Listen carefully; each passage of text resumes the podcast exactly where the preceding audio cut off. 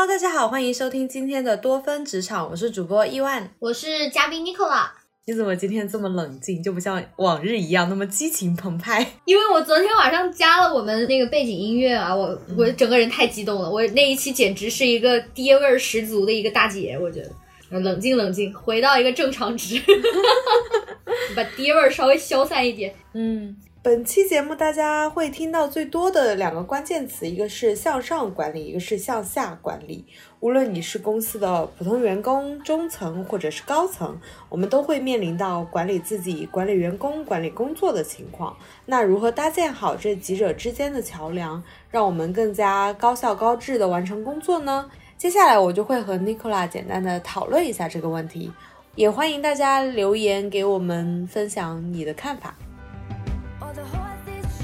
我的大部分的今天要说的内容全部都来自于 Clubhouse。Clubhouse 真的是一个知识学习型的一个 app，就好像我在 B 站上公开课是一样的道理。Clubhouse 不只是聊天。我以为你要说你怎么管理你的老板的，你怎么吼你老板的？那一趴过了吧？天，我第一次当嘉宾的时候，我就会讲的太多了。就是我那一次之后，我才知道什么叫向上管理吧。嗯，无所谓什么，就是这种名词，这种向上管理、向下管理，我们不用这么专业的名词来说吧。其实它就是说你怎么样找到最合适的方式去和别人沟通、处理工作。我觉得实际上我们在说的所谓向上向下管理就是这个意思，就是说你怎么样去设身处地的站在别人的角度，然后去考虑。啊，我可以理解为换位思考吗？对，就是换位思考。我觉得，嗯，管理这个词不仅仅是出现在高层对下层的这样的一个过程中，它也出现在下属对上级的一个管理的过程中。就是你每个人都可以做自己生活的主人，你并不一定说一定要到某个位置你才有一些权利，不是这样的。嗯，因为在那个房间里面，很多时候很多人都是中层嘛，上有老下有小之类的这种感觉。但是后面那个房间里面有非常非常多创业者，就是。做老板的人，他发言，他说他就觉得，其实我是很想听到员工的真心话的，或者是怎么样，就是不想成为一个让员工很害怕的一个老板了。那一次的话，我才发现，就是说，哦，原来老板其实也是一个普通人啊。老板他其实没有一定说，哦，我就是要怎么很强势的，就是管理所有人。就老板也是有很多很多种类型。然后我们今天可能会稍微探讨一下几种比较常见的，就是他们所谓的一些什么孔雀啊、老虎啊之类的这样的一些人吧。首先说第一点吧，就我们刚刚说到，它是个换位思考的一个过程嘛。那在这个换位思考的过程里，你会发现，就是哎，就是每个人他有不一样的处理事情的方式。在国际上，他会把工作的人，然后把它分成五种类型，这五种类型就对应的是动物。简单说一下，就是老虎型、孔雀型、无尾熊型、猫头鹰型和变色龙型。那老虎型是什么呢？老虎型是支配型。就是他要有很强的，就是支配欲的这种员工，就是王熙凤的那种。对对对对对，王熙凤就是老虎型，然后我是一个孔雀型，因为我是表达型的，然后我会非常的就是有很多表达欲，然后我会有感染力。所以你是薛宝钗。对，我会忽视细节，所以老板如果要管理我的话，他就需要在这方面多推一下我，多 push 一下我。然后还有无尾熊，无尾熊就是那种耐心型的，就是他可能在平常的时候不怎么说话，他就默默的做他的事情，他是这种很温顺的这种类型。那就是袭人。还有猫头鹰型，它是这种精确型，它比较重视做事情，比较擅长就是讲究条理，它不太擅长语言沟通的这种感觉，会有一点冷漠。那就是晴雯，这是不是在看《红楼梦》啊？就是每一个都能对应上。对，然后是变色龙，就它是一个整合型，它的应变能力很强，然后很有弹性，就没有什么突出的个性啊，然后就老好人吧，大概这种比较随波逐流。然后这大概就是五种人才，随波逐流。我忽然想不起有谁，鸳鸯算吗？啊，平儿算吧。我不知道哎，其实我没有看过《红楼梦》，我没有看过《红楼梦》，我真的是有那种经典啊，或者是伟人恐惧，比如说像那种太过经典的书，或者是那种很有名的人写的书，我都不看，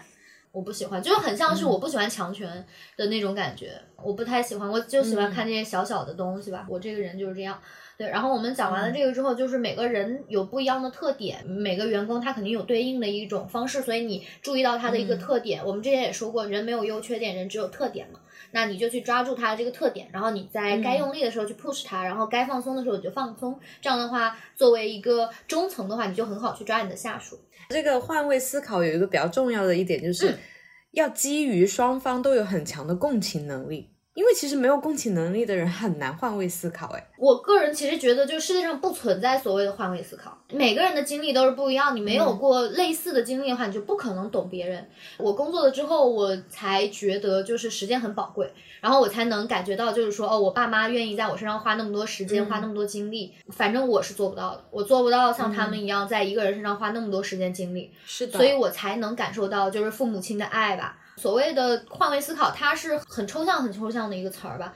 但是我觉得沟通是很重要的。如果说你没有相应的经历，然后你觉得不舒适，或者是你觉得你工作上面和人交流，或者是怎样出现了一些梗在那儿的感觉，你可能需要做的是沟通，或者是对方没有共情到你的情感的时候，你就需要沟通，表达自己的欲望或者是诉求。是的，是的，对，就是把你的东西都直接的说出来，这个非常非常的重要。然后我们在这边说向上管理或者是向下管理的时候，这一点也是非常重要的一点，就是你要找到合适的方式。嗯，去把你想要说的话把它表达出来。对于老板有一个很重要的一点，权力型的老板或者是那种比较企业型的，就是他是从大公司出来的这种人，他们可能会结构性比较强，他们可能会更好面子一点。那这个时候就不太建议说你非常直接在所有人面前，然后就说，哎，你你刚刚说的那个问题，我觉得哪儿哪儿不太好，然后我们最好怎么怎么做。比较强势或者是比较注重权力关系、权力结构的这种老板，他可能就不太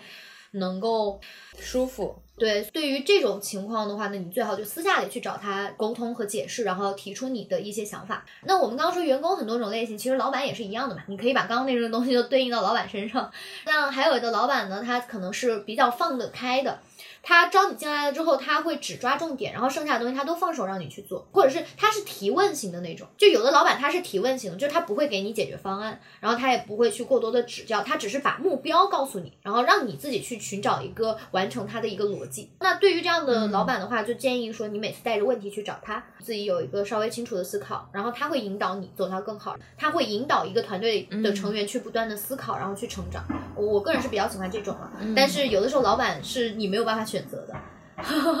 我们在这边说的不是说教大家怎么拍马屁，向上管理它绝对不是拍马屁。那向上管理它是一种，就是真的是你找到一种舒适的方式和你周围的老板啊或者是同事去相处。嗯，就管理这个事情，它其实就是说让一个事情的效益最大化嘛，然后让大家都找到舒适的方式去。不善言辞的员工要如何表达自己的诉求呢？就是让别人又听起来比较舒服，但是他确实没有办法去培养自己说话的技巧。那不善言辞就不善言辞啊，就是公司那么多问题，其他人又不傻，那让其他人说就好了呀。包括昨天有一个人问说怎么让员工说真话，这个问题很傻，就员工说不说真话和这个公司运作的好不好其实没有任何的屁毛的关系啊。哦，是。但是其实很多时候，员工说不说真话，意味着就是他对这个公司的忠诚度，或者是说这个公司带给他的归属感有没有强不强？嗯，真话“真”这个词儿，它就是一个很主观的一个东西。你说什么叫真呢？就是就没办法判断，就是有的时候不需要，我们大家就就事论事就好了。然后你就看他们到底在做什么，然后他一个业绩到底是怎么样，我觉得看这些客观标准就可以了。做老板不是所有的老板都必须要是那种。啊，很体贴员工，然后就是说，哦，大家都随便说你们的想法没有关系，我都会听，不用啊，就老板有很多种类型啊，嗯，所以也不要强迫自己，大家。老板说不说真话，你也很难判断老板是不是一个什么样的类型啊，还是要基于平时的观察，自己要好好的。啊，什么老老板说不说真话有什么关系呢？就是说真话，他完全和你这个公司运作的好不好没有关系啊。就大家只要安安心心做好自己的工作就好了，每个人都做好自己的工作就 OK 啊，就是没有必要说真话，说真话这个不是一个必要的点啊，就工作就是工作啊，只是说可能一个舒适的环境能够让大家更放松而已。对对对，我理解你说的了。你刚刚说的那个，我就忽然想起了谢耳朵，因为他就是一个嗯，所谓情商很低、不善言辞的一个人，但是呢，他会很清楚的表达出自己的诉求，无论是跟他的室友，还是说他在工作方面，他在学校里面，他会把他的诉求列一个 list，让别人清楚的知道他需要什么，或者是他能提供给别人什么样的帮助。他其实是把他生活和他工作管理的很好的一个人。一切都是井井有条的，一切都是按部就班的在进行的。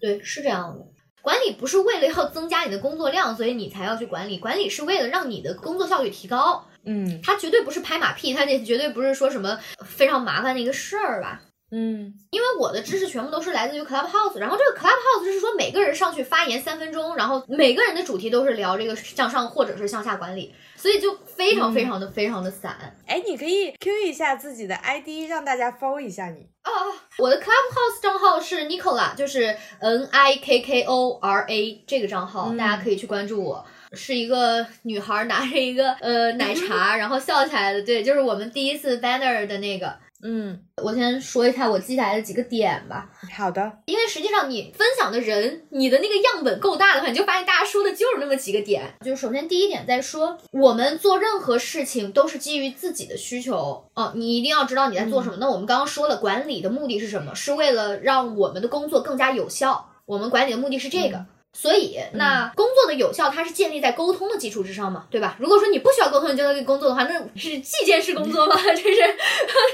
我觉得在很多公司里面，就是很少这种计件式的工作，对吧？大部分工作还是需要沟通的。那沟通的第一步是什么？是说你要先诚实的面对自己，你要知道自己的沟通方式，嗯或者是你要知道自己有哪几种沟通方式。第二个是说，你认清自己的一个表达的一个状态了之后，你要去观察别人，观察别人的一个表达状态。嗯你就会发现好几种。那我们刚刚已经说了，就是有五种这种人的类型嘛。你根据不同人的特点，然后你去做一些相应的调整。那老板也是，老板有很多种类型。我们刚刚说的有那种比较结构类型的呀，就是那种，就是比较结构化的、官僚的。对对对，就是他是有权利的。权力型的这种，就是你最好要私下里去找他；然后官僚型的这种，就是他可能会有很多你平常不能直接跟他沟通，然后你要什么层层审批。那这种的话，建议说你和官僚型的这种上司的话，你最好是把其他所有事情都做好，然后去汇报和讨论。嗯如果是说我们刚刚说的那个顾问型的主管，就是说他不会给你解决方式，他就是不停的提问，让你自己去找到解决方式的话，那你就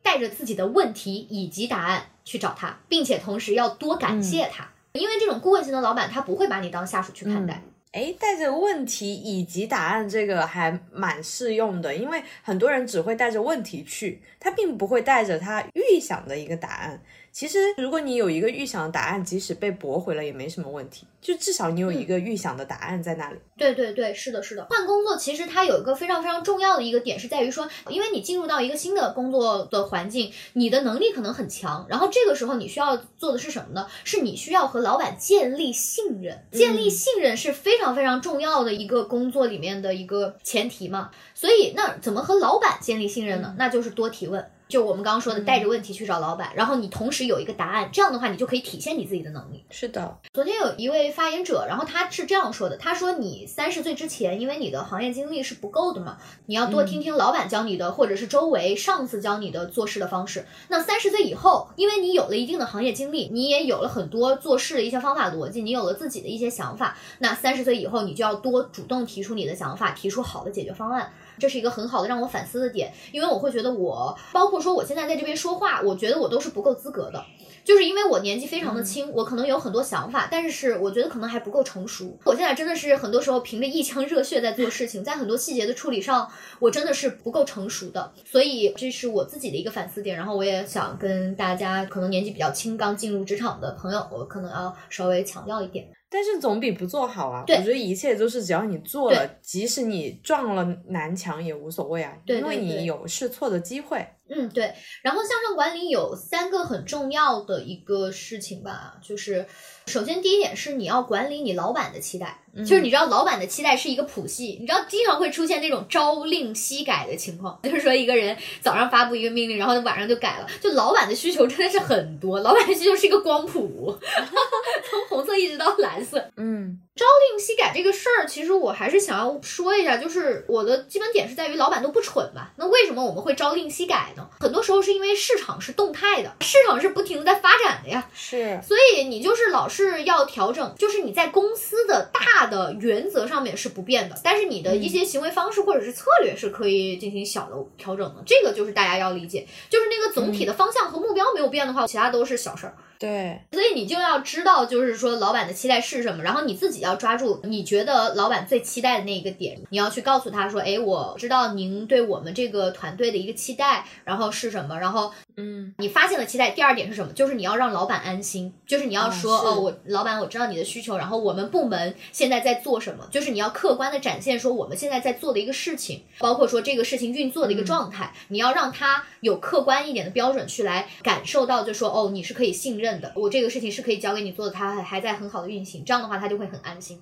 就是跟老板说话的时候，一定不要说我觉得怎么怎么样，就一定要客观的去陈述对这个部门发生了什么事情。是的。对，是的，这个很重要。然后第三点嗯就是说，那老板有的时候他会有一些，比如说你陈述了一些东西之后，他会问你说啊，那你为什么不去做那个？你为什么不不那那那那个事情你也搞一下呀，对吧？老板经常这样说。那第三个小的 tips 就是说，那说不之前可以先说说我们做了什么。嗯就说我们做了什么，然后我们发现就是这个效率好像不是很高，所以我们就放弃了它，这样会是一个更好的一个交流的方式。就是你先不要说不，嗯先说说你做了什么，然后你做的时候你的一个感受，你的一个基本的现在的一个状态，然后你再说你的一些推测，这样可能会比较好。一定不要先说不，就是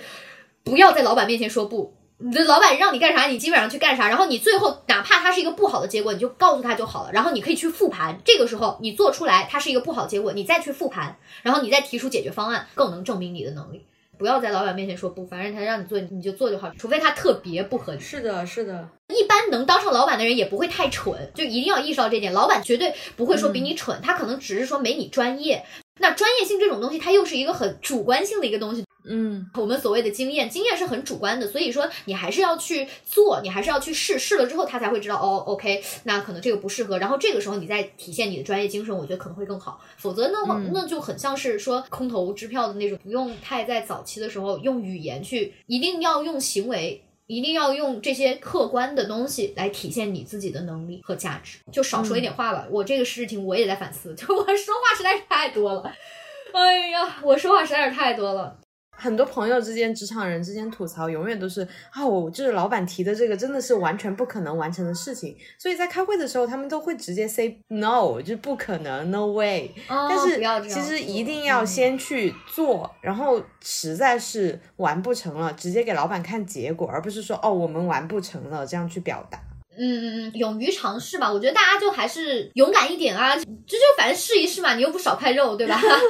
你记得，反正就是这个事如果很难的话，你就去设定一个更长一点的时间线，这个就是可能会更好一点。就是你做任何事情都一定要去问 DDL，就是一定要去问这个时间线，你不可能永无止境的去做一个项目的。然后你刚刚说到，就是说关于抱怨这个事儿，在职场里面非常非常不好的一个事儿，就是跟同事抱怨。你要是对你的上司有什么意见啊，或者是怎样的话，我建议直接去沟通。就以那种谦虚和缓和的方式嗯讨论改进方式，不要去和同事沟通，这个非常非常的不好，我觉得。抱怨有啥用呢？你就没啥用，是的，你又不能解决问题。建议说大家鼓起勇气，你不用害怕说什么老板或者是上司会生气，就是生气这个事儿，它是一个小事儿。我们重点是在于什么？是说我们要追求做事的效率嘛？你的时间也很宝贵啊，你赶紧去解决掉这个你们俩之间的沟通的这个问题的话，你自己之后也会很舒服的。一个成熟的一个职场人，他一定会知道说分清楚事情和人，大家都会对事不对人的。成熟的职场人都会有这种想法，所以不用担心，不用去和同事抱怨，直接去和你的领导说就好了。对，如果那个人真的那么主观的话，那也没有必要在这里干了。呀呀呀，是这样的，对。然后，那我们接下来就来说一下向下管理好了。嗯，好，向下管理很重要的点，不仅仅是往上面说你要直接的表达，你往下也是要直接表达，就是你跟你的下属说话要非常直接。嗯特别是早期进入职场的人，那他可能就是很多细节他是不知道的。你丢给一个事儿让他去做，那他可能就是摸不着头脑。比如说像我这样的职场新人，我进去之后，我上次他会跟我讲说，你如果有什么不会的，你就及时来问我。我们不怕做错，我们不怕嗯怎么样。我们如果可以减少你的工作量的话，那我会很乐意去跟你讲一些事情。嗯我们作为一个年轻人进入公司，我们是储备人才，大家看重的是我们成长的能力。嗯，我们要基于现在的员工，比如说他可能三十岁，我们要比这些三十岁的人，我们成长三五年，我们要做的比他更好。大家看重的是我们成长的潜力，而不是说你就是一个工具机器，不是这样的。所以大家都会很乐意教你的，这就是新人的一个优点呀。所以大家不用害怕去犯错，不用害怕说你不会，你就多去问，这个很重要。就大家都丢直球，上司也会愿意跟你丢直球的。就是一个成熟的职场人，他真的就是就工作论工作，他绝对不会说觉得你这个人蠢或者怎么样，不会的。线下管理还有一个，我也觉得是我上司做的更好的，就是说你要扛起责任，因为一个新人或者是你的下属，他在你手下工作，他也需要安全感。作为一个上司，你作为一个负责人，你就是要承担更多的责任和义务，你不能把他推出去啊！你的权利和你的责任是要匹配的。我记得我们老板之前有这样说一句话，说你们想做什么节目，你们就去做，你们自己出方案，然后我去拉赞助，我去招商，反正大家就是一起创业，你们就去做就好了，有什么责任我来背。我当时觉得他说这句话我还蛮感动的。后面我上次说，对呀，因为是他创业，我们在帮他工作，所以他当然要担责任了，他不担谁担？我我当然知道是很客观的，但是我觉得我的老板他说出这句话的时候，当时我真的还蛮感动的。嗯。第三个点是在于说，你要是想和你下属相处的好的话，你们不一定要成为朋友，但是你们要有一个信任。嗯。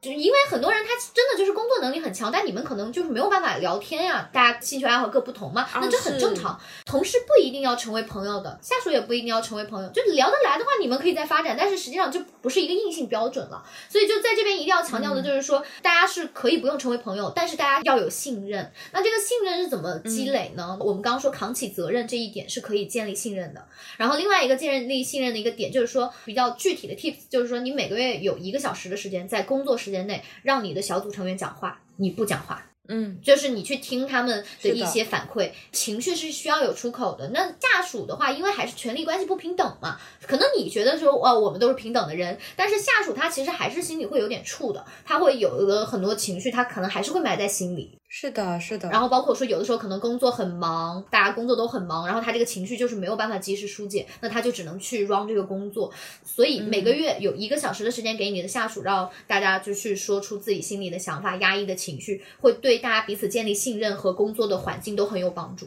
对，所以有的公司就是上司。会每一个月组织一次所谓的团建，大家整个部门一起吃吃饭啊什么的，也不是说为了私底下建立交集吧，只是说为了更加了解的大家在工作上有没有压力，或者是最近怎么样，工作的状态如何。对对对，因为人是一个整体嘛，你又不可能说我只是买这个人八个小时，你这八个小时就必须得给我工作成那样，不可能的。人人的状态就是流动的嘛，对吧？买的是一个人啊，你买的是他这一段的时间，他这一年三年，对吧？人就是会浮动的，人的状态就是会那个的，所以就是一定要及时的跟进，就是所有人的工作状态。如果说他出现什么问题，要更关心一点吧。你比如说，就是像我老板，我觉得他做的真的很好的一点，就是我们同事他弟弟生病了，然后我们就还蛮严重的。嗯，我们老板的妻子，然后是医学的博士，然后他就跟那个员工说，你要不要把你弟弟病历给我发过来，就是我给我老婆看一下，然后让他去联系一下相应医生。我当时就觉得这老板真的很好，嗯，这个很让我还蛮贴心的。上下管理还有一个很重要的点就是掏钱。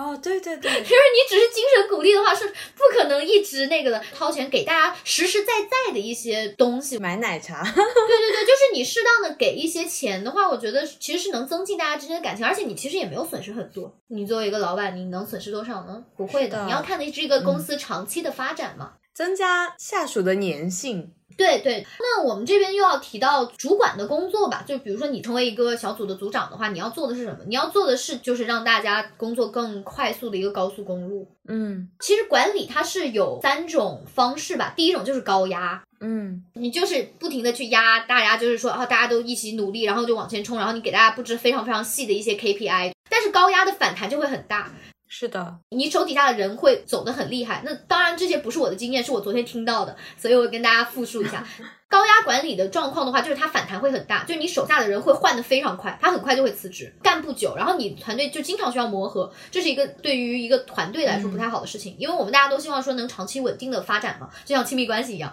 你长期稳定的话，你们才有更多可能性啊。其实没有人想要频繁换工作的。对对对，是的。第二个阶段就是那个创业者说，他高压完了之后，他发现这个反弹很大，他希望团队能稳定嘛，大家彼此之间的信任能够更久一点。那他第二个阶段就是放任，嗯，他就不那么高压，就感觉从一个极端走向另外一个极端。他发现大家就是精神和肉体都非常的分散，做出来的东西支离破碎，工作效率贼低。然后他就尝试了第三种方法，第三种方法就是我们刚刚说的，像顾问型老板给目标，嗯。就你不告诉对方怎么做，让对方自己去寻找他的一个路径。嗯他说他的比喻是说立一个标在那个山头上，然后让那些员工去往上爬。他说，除非这些人选择了划船这种不可能达到山头的方式之外，就比如说你做什么热气球啊，或者是你呃徒步啊，或者是你开什么摩托，或者是你坐火车都 OK。如果大家选择了划船这种特别匪夷所思的方式，他才会出来说这种方式的话，你会看到大家的灵活性吧，但是你也会很担心，嗯就你会很担心说会不会出事，嗯你其实是很难以放手，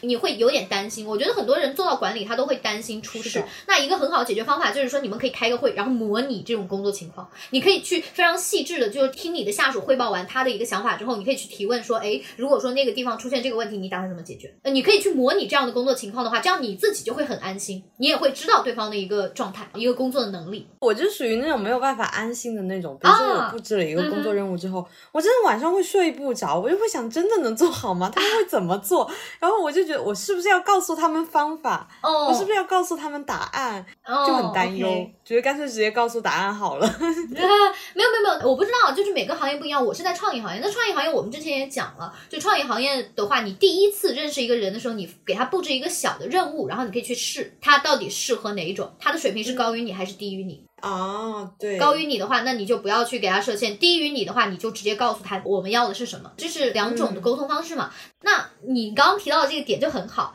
就是说我们在如果你到管理层了之后，你会涉及到一个事情叫授权管理，就是你要放权。你做到一个管理层的时候，你的时间和精力都很宝贵，你要做的是建高速公路，让其他更专业的人去做专业的事情。就是授权管理有三个非常非常重要的点是哪个？第一个是信任。嗯就你刚刚说你心里会打鼓，就是你不相信这个人啊，就你会怀疑他的能力呀、授权管理的第一步就是说你要信任这个人啊。嗯信任是什么？是说对方对于这个事情是有责任感的，你能感受到他的责任感。嗯这个责任感推演出来就是第二点，第二点就是责任感。然后责任感是说什么？就是对方对这个事情看得比你重，他在这个事情上他看得比你重，所以这个事情你可以交给他，或者是他看的和你一样重，你也可以交给他。对，我就觉得我就是没有那个信任感，我就会感觉，哎，他真的有我看得重吗？我就会产生怀疑。所以我会觉得就是还是要沟通，你知道吗？或者是你用一些方式去试，去试探说他到底对这个事情看的有没有你重。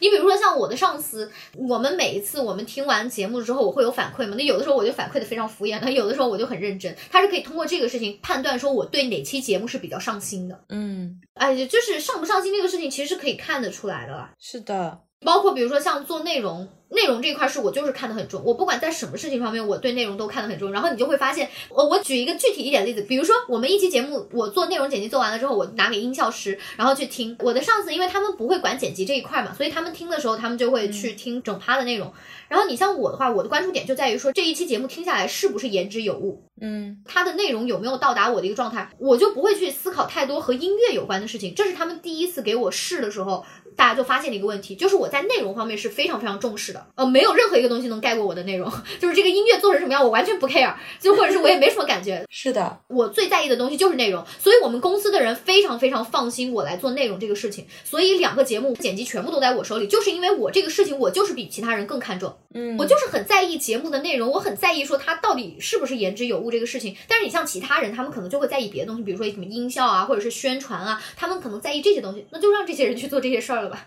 对，因为我就是不 care。你如果把这件事儿给我的话，我也不愿意做。哦，对，就是不同的人侧重点不一样。对对对，所以这个事情是很重要的，所以第一次的尝试很重要。就我第一次的话是大家拿给了我干声，然后我去做了一期，然后他们找外面的人又做了一期，然后就会发现哦，我对我在内容的处理方面确实是很好，然后那个人在内容的处理方面就是非常一般，但是他在音乐方面很好，所以我们后面就变成了就是我做剪辑，然后找外面的人来做音效的这样的一个状态。嗯，然后第三点就是他的能力，嗯我确实是这个事情我看的比你要重，但我是不是有能力去 cover 住这个事情？你比如说像蔡康永的这个项目，它很明显就是比明星电台这个项目要重很多嘛，因为它的明星它的这个量是更高的嘛，它这个明星是非常重量级的呀。我反正明星电台这个项目是我可以做的嘛，嗯但那个项目我能不能做呢？大家不知道。嗯然后我那一次是做了一个什么事儿，我去 cover 住了这个事情，就是说我稍微粗剪了一期，然后我们一起去到混音工作室，然后混音工作室的时候就说，呃，有一些地方磕磕巴巴的，然后说要稍微再修一下，然后我们再听整体的一个内容和音乐配起来的一个整体的节目的感受。然后那一天一开始是我们内容这边的总负责人他在那边剪，就是我说很让我觉得放松的那个老板，一开始是他在那边做剪辑，还有另外的一个导演在那边做剪辑，就是他们俩一起在那边做剪辑，我就不怎么说话。然后是他们俩出去打了个电话，然后说，哎，你来听吧。然后我说 OK，那我来。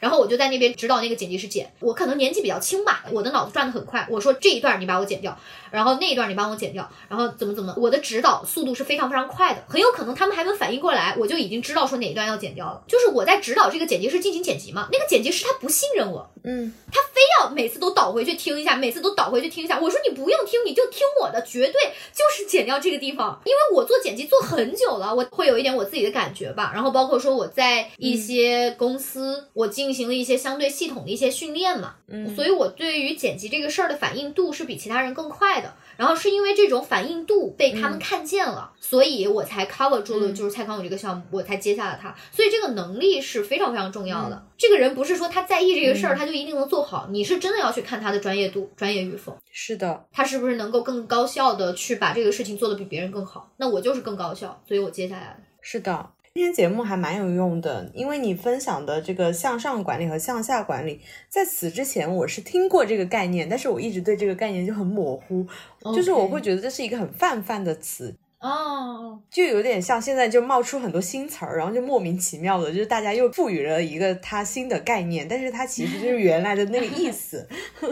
OK，那其实我们再说一下，回到沟通这个事情吧。你每次在做工作的沟通的时候，你说出了你的目标，然后你要让对方再讲一遍，这样的话，你才能确定说你的信息传达是到了什么样的程度嘛。是的，这个我们可以单独拿一期来讲，因为我觉得沟通其实之间是有误差的。哦，OK OK，可以啊。然后另外一个点，我稍微再提一下，就是沟通方面的话，你对于一个新的人的话，最好是做一个目标的拆解。是的，就是你为了要到达这个目标，你大概要做多少个步骤，然后这个拆解的过程，我觉得对于新人来说，特别是对于我这样的新人来说，特别特别的重要。嗯，而且它的效率是非常好的，你只要教一次，对方基本上就会知道这个步骤、这个节奏。嗯，就是别人为什么会在职场或者是生活当中老是说啊，你误会我了，你误解了我的意思，正是因为你们之间沟通，你没有明确的表达你的诉求，或者是别人理解错了，所以会导致这个会错意的情况。我们经常说所谓的误读啊什么的，比如说像老师，他最喜欢说的就是，哎，你重复一遍我刚刚说的什么，